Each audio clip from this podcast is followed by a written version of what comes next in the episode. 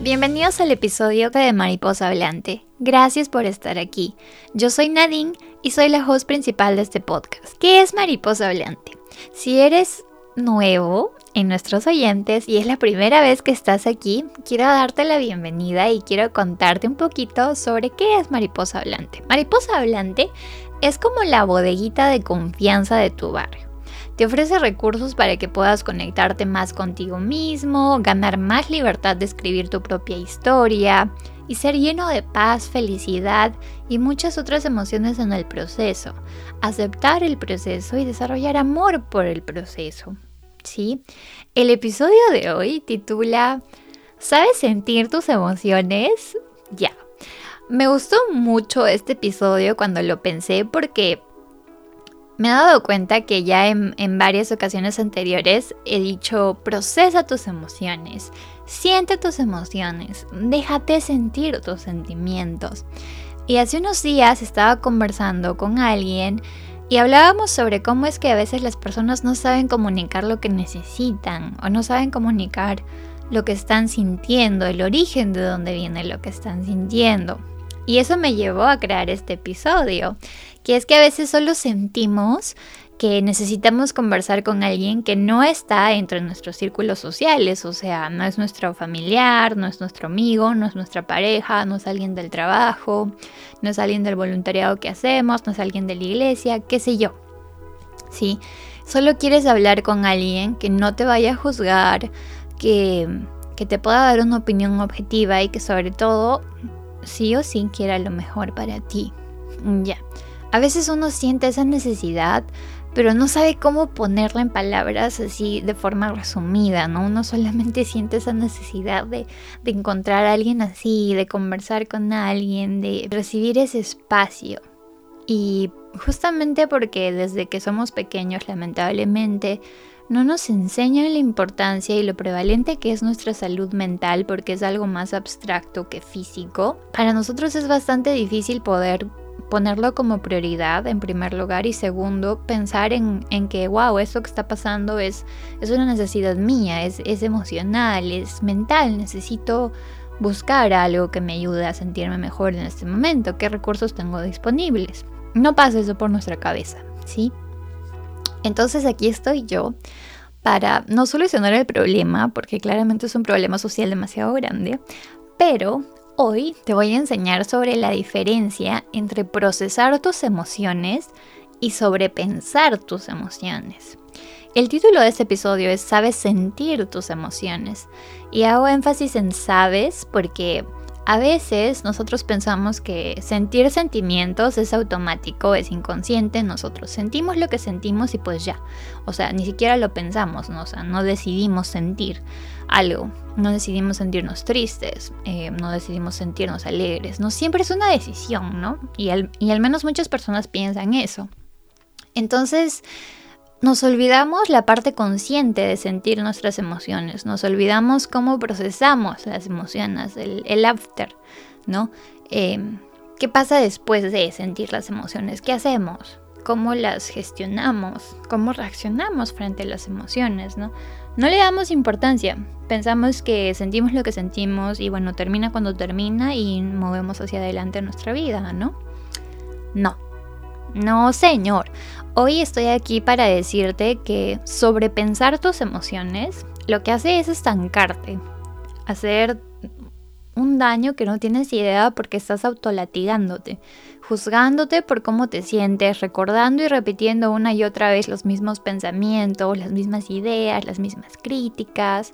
Y te vas a dar cuenta que estás haciendo eso cuando estás en medio de una emoción, te estás sintiendo de una X y Z manera y estás usando preguntas que no son constructivas, como por ejemplo, y empieza la checklist, ¿no? Número uno, ¿qué está mal en mí? ¿Qué está mal conmigo? O sea, eh, eh, ¿en qué momento me rompí? ¿En qué momento eh, vine mal de fábrica? Sí, este es un tipo de pregunta que nosotros a veces nos hacemos y me incluyo, que no es constructiva.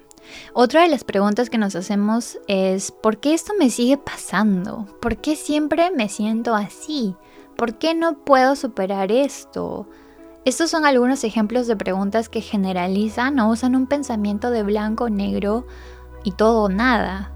Enfrascarnos en este tipo de preguntas no solo es inútil, sino que es nocivo porque nos hacen un daño innecesario y eso nos puede conllevar a dejar volar nuestra imaginación y ser más duros con nosotros mismos.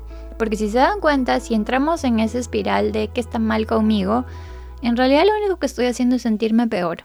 Independientemente de la emoción que esté sintiendo en ese momento y de la situación, yo solamente me estoy haciendo sentir peor. ¿Sí?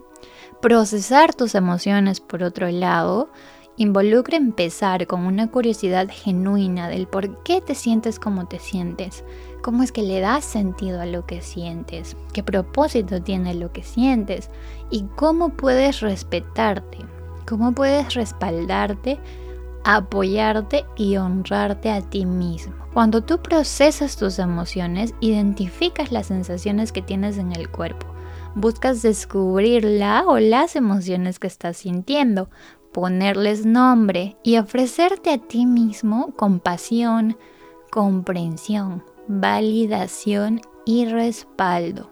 Cuando tú proceses tus emociones, utilizarás preguntas como ¿por qué podría estar sintiéndome así?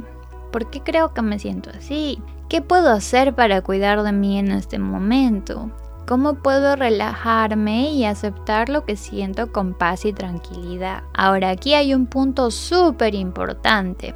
Hay investigadores ahí afuera, y a veces me incluyo, yo también a veces entro en modo investigadora, que se pueden pasar horas, días, semanas, hasta meses o más aferrados a un por qué se sintieron así. Simplemente porque no le encontraron la respuesta a esa pregunta. Hoy estoy aquí para decirles, hermanos míos, no nos castiguemos por no tener las cosas claras todo el tiempo. Hacemos lo mejor que podemos, nos preguntamos muchos porqués y tratamos de responderlos desde nuestra conciencia crítica.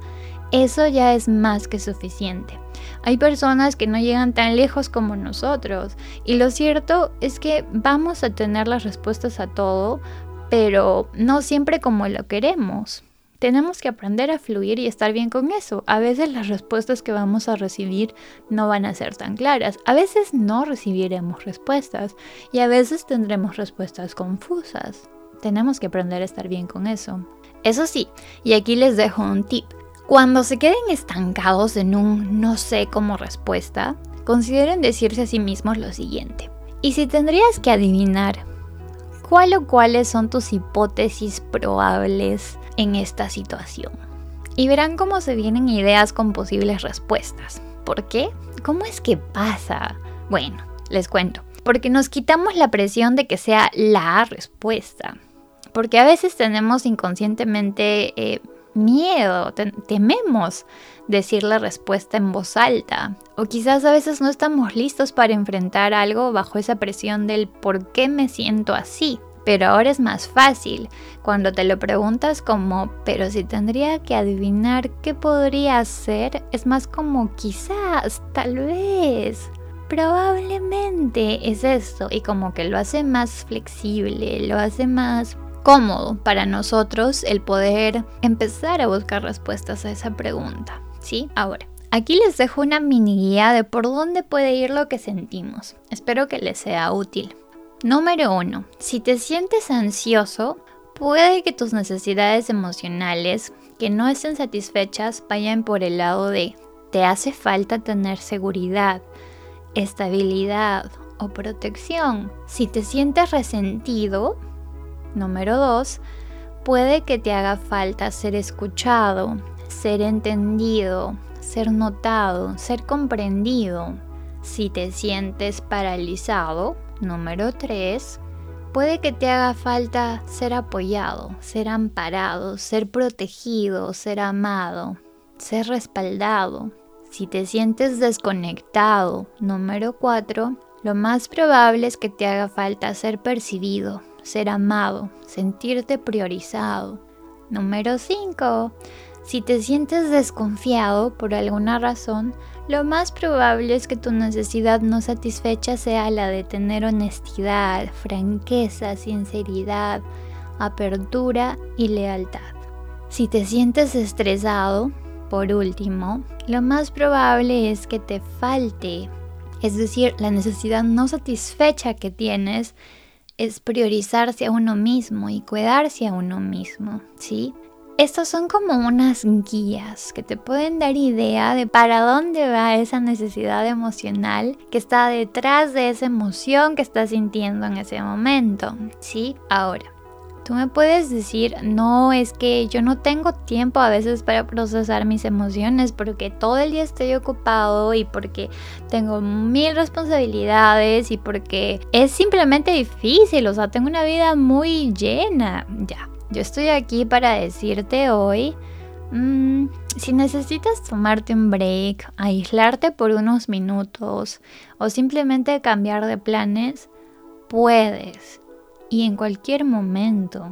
Ahora, hay muchas personas que se sienten culpables al hacer esto, pero quiero que aprendamos a sentirnos más cómodos con el simplemente cambiar de opinión. Eso no significa que les va a gustar a los demás, sí, pero eso ya es rollo de ellos. Es problema de ellos si lo aceptan o no, porque al final del día, como siempre decimos, primero tú, segundo tú, tercero tú, cuarto tú, quinto tú, sexto los demás. ¿Sí? Entonces, si tú cambias de idea y no va a salir como querían los planes para otra persona, pues lo siento mucho, lo más importante es tu bienestar. Aquí te doy algunas ideas de cómo puedes comunicar eso. Por ejemplo, puedes decir, lo siento, ya no estoy disponible o ya no estoy dispuesto a hacer eso. También puedes decir, después de haberlo pensado más, creo que esto no es para mí, no está en mi mejor interés. Sé que dije que sí, pero ahora estoy diciendo que no. Mm, me sobrecomprometí y estoy con la agenda llena, entonces ahora necesito cancelar esto. Otra opción es, tengo que dar un paso hacia atrás por mi bienestar, ¿te puedo ayudar a encontrar a alguien más o podemos reagendar lo que teníamos planeado? Qué bonito, ¿no? Siento que la comunicación es una de las cosas más importantes porque a veces simplemente sentimos culpa por no poder cumplirle a alguien, por fallarle a alguien y ni siquiera lo comunicamos, no solamente nos quedamos estancados con la culpa. Así que algo súper importante es también aprender a comunicar eso que estamos sintiendo junto a una solución, ¿no? Ahora, recuerda que procesar las emociones es un proceso sagrado y mágico porque examinas profundidades a veces ni siquiera exploradas por ti mismo. Es tuyo y de nadie más. Es tu proceso. Tú tienes el control, tú diriges cómo lo haces y entonces si se trata de algo tan atesorado y tan delicado como tu ser interno, ¿por qué no tratarte con amor? ¿Por qué no hablarte con respeto? ¿Por qué no darte mucho respaldo? Es importante. Muchas veces no lo hacemos, pero en estos días he recibido varios recordatorios de que nosotros tenemos que estar ahí para nosotros. A veces nos referimos mucho a pide ayuda o a voy a estar bien, pero independientemente de eso nos olvidamos de la idea de tú tienes que estar ahí para ti, también puedes hacer tu parte con levantarte a ti mismo y no con eso digo que es suficiente contigo y ya. Muchas ocasiones requieren de ayuda externa, muchas ocasiones quizás no requieren de ayuda externa, pero es bonito poder contar con ella. Pero lo más importante es recibir apoyo de ti mismo, es estar ahí para ti, darte comprensión y compasión, porque procesar tus emociones es bello y no importa cuánta comprensión, compasión, respaldo y respeto y amor te den los demás. Si tú no te lo das a ti mismo, hermano, hermana, necesitamos trabajar en eso. Porque tú eres la persona más importante de la que tú mismo necesitas recibir todas estas cosas. Date más comprensión, date más amor y date más compasión. Los procesos no son perfectos y eso está bien. Aprende a estar bien, a no tener todas las respuestas todo el tiempo, a no tener las cosas claras todo el tiempo. Eso es bello, es parte de nuestra humanidad. Los quiero mucho, les mando un beso y un abrazo y los veo en el próximo episodio. Bye.